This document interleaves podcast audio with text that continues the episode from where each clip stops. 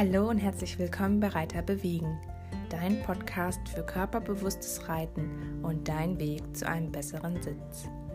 Mein Name ist Vanessa Christine Fautsch und ich bin Humanphysiotherapeutin und Osteokonzeptcoach für Pferde. Mein Ziel ist es, dass sich jeder Reiter über seinen Sitz und die Hilfengebung beim Reiten bewusst wird und so selbstständig in der Lage ist, effektiv daran zu arbeiten. Bist du bereit? Ich mach dich fit. Hallo meine Lieben und schön, dass ihr hier wieder eingeschaltet habt zum Reiterbewegen Podcast. Heute mit der Frage, ist das Reiten mit ungleich langen Bügeln wirklich sinnvoll? Viel Spaß bei dieser Folge. Wir starten auch gleich. Oft werde ich gefragt, ja, wie ist das denn? Kann ich nicht auch mal mit ungleich langen Bügeln reiten? Links habe ich irgendwie dann das Gefühl, dass mein Fuß wehtut oder das Knie fängt an zu schmerzen und dann mache ich immer ganz gern ein Bügelloch länger. Aber was das wirklich für Auswirkungen hat, das will ich jetzt heute einmal mit dir besprechen. Erstmal zur Funktion des Bügels. Warum reiten wir überhaupt mit dem Bügel? Warum brauchen wir die Bügel? Zum einen gibt es uns Stabilität. Die Schenkellage wird durch das Ruhen des Fußes auf dem Bügel ein bisschen stabiler. Das heißt, du kannst, hast nicht nur die ruhigere Schenkellage, sondern kannst auch die Hilfen feiner einsetzen.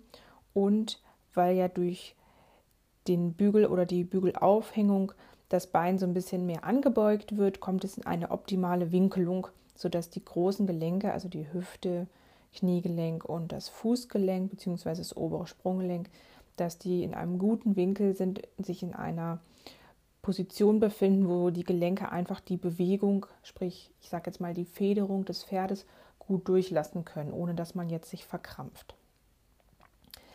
Und sie bieten natürlich insofern Stabilität, dass sie ein bisschen mehr Unterstützungsfläche bieten. Das heißt, wenn du ohne Bügel reitest, dann hängen ja deine Füße locker herab und deine Beine sind eher etwas gestreckter. Und durch den Bügel ist es ja so, dass minimal, weil der Fuß ja so ein bisschen angezogen wird, wenn du den Bügel aufnimmst, das Bein so ein ganz, ganz bisschen kürzer wird, weil es mehr gewinkelt wird. Und dadurch, wenn du jetzt in den Bügel zum Beispiel reintrittst, hast du ja mehr Stabilität und so eine bessere Unterstützungsfläche.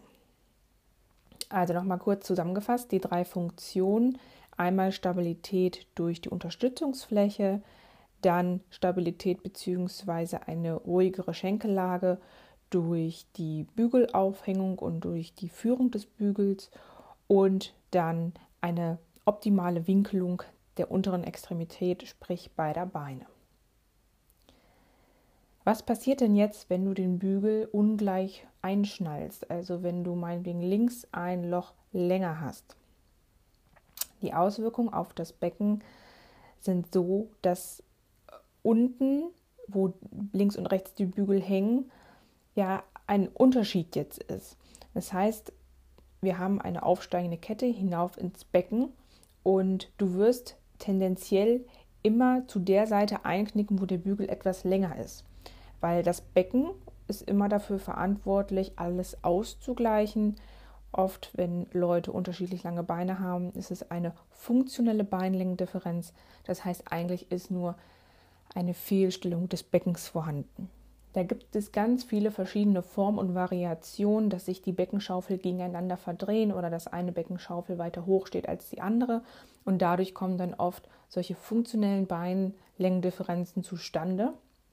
Im Stand ist das dann meistens noch gravierender als im Sitzen, weil im Sitzen, wie jetzt auch auf dem Pferd, sitzt du ja auf den Gesäßbeinknochen, aber auch da hast ja das Becken Kontakt mit dem Sattel.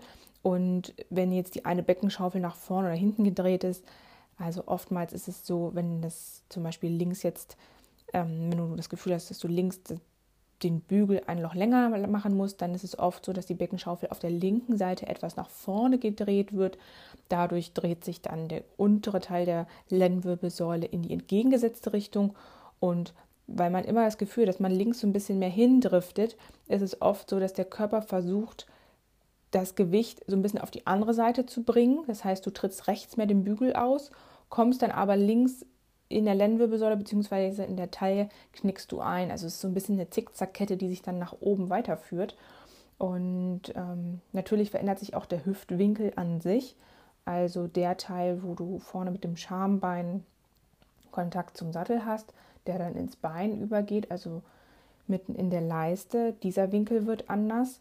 Oftmals ist es so, dass der so ein bisschen, ähm, dass das Bein mehr abspreizt, wenn der Bügel so ein bisschen kürzer ist oder so ein bisschen lockerer ist. Und da, wo das lange Bein ist, ist der Winkel dann etwas flacher. Geht aber auch andersrum, je nachdem, was sich der Reiter so angewöhnt hat, auch an Treibetechniken und so weiter. Also auf jeden Fall die Auswirkung einmal mit auf die Beckenschaufeln und dann auch auf den Hüftwinkel sowie das Einknicken der Lendenwirbelsäule. Du kannst dir jetzt vielleicht schon denken, dass es eher nicht so klug ist, mit ungleich langen Bügeln zu reiten, weil genau durch diese Verschiebung und durch diese Ungleichheit links und rechts ähm, spielen wir dem Körper eigentlich nur so einen kleinen Streich bzw. setzen nicht wirklich an der Ursache an. Es gibt manchmal Einwände, die ja auch erstmal berechtigt sind, wenn Reiter zu mir sagen, ja, ich habe aber Schmerzen unten im Fuß und deswegen, wenn ich den Loch, wenn ich den Bügel ein Loch länger mache, dann ist es besser. Und äh, das ist tatsächlich so, das kann manchmal sein. Zum Beispiel, wenn die Fibula, also der, das Wadenbein, wir haben hier einen Schienbeinknochen unterhalb des Knie und außen ist der Wadenbeinknochen, da wo beim, bei der Jeanshose so die Außennaht von der Jeans ist, da sitzt ungefähr das Wadenbein und geht dann hin zum Außenknöchel nach unten. Und oftmals ist es so, wenn das mit dem Bügel irgendwie ja unangenehm ist in diesem Bereich, dass dann das obere Sprunggelenk eingeschränkt ist von seiner Beweglichkeit, also oben auf dem Fußspann, da ist ungefähr die beiden Maleolengabeln und dann kommt unten der Talus, also ungefähr da, wo das Schienenbein in den Fußrücken übergeht, in dieser Knickstelle, sage ich mal, da ist das obere Sprunggelenk. Da kann es gut sein, dass das blockiert ist oder von der Beweglichkeit in irgendeiner anderen Form beeinträchtigt ist und halt das Wadenbein außen, äußere Teil des Unterschenkels. Manchmal sind auch natürlich muskuläre Disbalancen vorhanden, dann auch von der Oberschenkelmuskulatur, von der Unterschenkelmuskulatur, wo zu viel oder zu wenig Spannung ist und da dann einfach ähm, ja, durch die muskulären Züge zum Beispiel außen haben wir am Oberschenkel den Tractus iliotibialis, eine fasziale Struktur, die vom Becken dann auch runter bis zum Knie zieht, zum Außenrand des Knies, also da zum Fibula-Köpfchen. Das ist ungefähr auch dafür des Gelenkspalts so, ich sag mal, zwei, drei Finger breit außen von der Kniescheibe entfernt. Da können Probleme tatsächlich entstehen. Oft ist es auch so, dass Probleme an der Innenseite vom Knie entstehen, da es dann oftmals durch Muskeln wie den Sartorius oder andere Oberschenkelmuskeln, auch die Adduktoren können da Probleme machen, wenn an der Innenseite vom Oberschenkel zu viel Spannung ist. Das ist mir alles bewusst und äh, auch bekannt, ja. Ähm, trotzdem empfehle ich immer mit gleichen Bügeln zu reiten, also mit identischen Bügeln. Ich finde es überhaupt nicht verwerflich, wenn man die Bügellänge auch während der Reitstunde korrigiert, dass man zum Beispiel die erste Viertelstunde mit etwas längeren Bügeln reitet und dann für die richtige Arbeitsphase sie ein Loch kürzer schnallt, auch nochmal für eine Viertelstunde 20 Minuten und den Rest der Zeit dann beim Abreiten auch nochmal länger schnallt. Das ist vollkommen okay, aber ich würde davon abraten, mit unterschiedlich langen Bügeln zu reiten, weil einfach so viele ja, Kompromisse und Zugeständnisse und ich sage jetzt mal ganz salopp Gefusche äh, irgendwie da passiert und nach sich gezogen wird, dann vergisst man irgendwie den Bügel dann wieder umzustellen und dann ist es ja auch unterschiedlich in den verschiedenen Gangarten. Im Galopp wäre es dann vielleicht sinniger, kürzere Bügel zu haben als jetzt nur im Schritt und so weiter. Also da überlegt mal wirklich, okay, woran liegt das? Wo habe ich mein Problem? Warum reite ich überhaupt mit ungleich langen Bügeln? Und versucht eher das Problem an der Wurzel zu packen, als nur symptomatisch einfach ein Loch länger oder kürzer zu schnallen. Das waren jetzt einmal so die körperlichen, äh, körperlichen Folgerungen, wenn man einen Bügel verschnallt, was es für Auswirkungen haben kann. Was natürlich nicht vergessen werden darf, ist auch die Auswirkung auf den Sattel bzw. auf die Bügelaufhängung. Das wird dann ungleich auf der einen Seite dehnt sich dann das Leder mehr und äh, die Aufhängung wird mehr belastet. Das äh, führt natürlich letztendlich auch immer bei ungleichmäßiger Belastung zu Verschleißerscheinungen, auch im Material. Da würde ich auch gucken. Das ist äh, schade, wenn man jahrelang mit links längerem Bügel reitet und rechts einen kurzen Bügel hat und sich dann so den Sattel letztendlich schief reitet. Also dabei ist ja keinem geholfen. Und natürlich merkt das Pferd das auch, dass irgendwie die Gewichtsverteilung von den Gesäßbeinknochen ständig variiert oder zu einer Seite verschoben ist.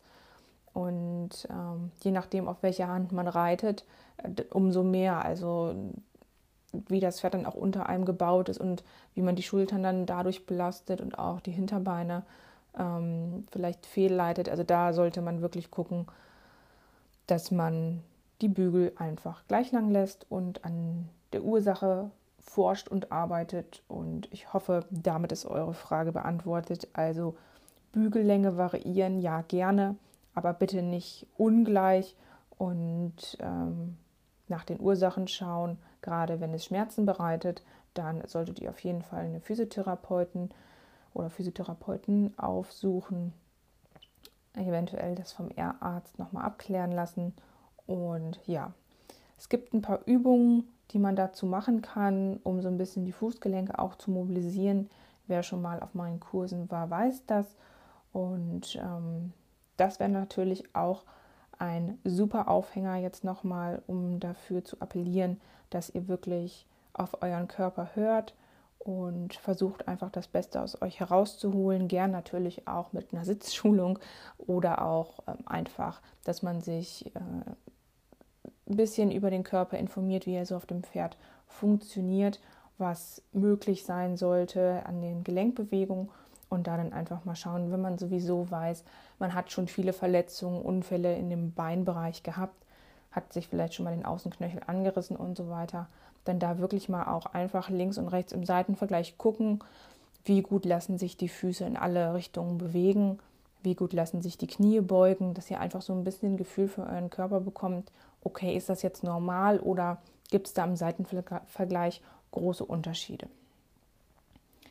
Ja, das war es erstmal für heute zum Thema Reiten mit ungleich langen Bügeln. Ich hoffe, wie immer, ihr konntet etwas für euch und euer Pferd mitnehmen wünsche euch jetzt ein lustiges Ausprobieren mit der Bügellänge.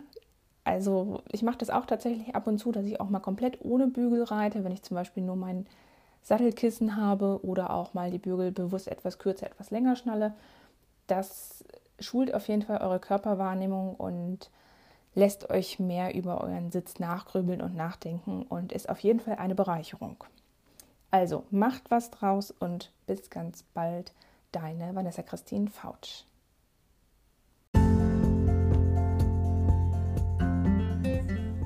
Wenn dir dieser Podcast und die Inhalte gefallen, dann würde ich mich wahnsinnig über eine 5-Sterne-Bewertung hier auf iTunes freuen.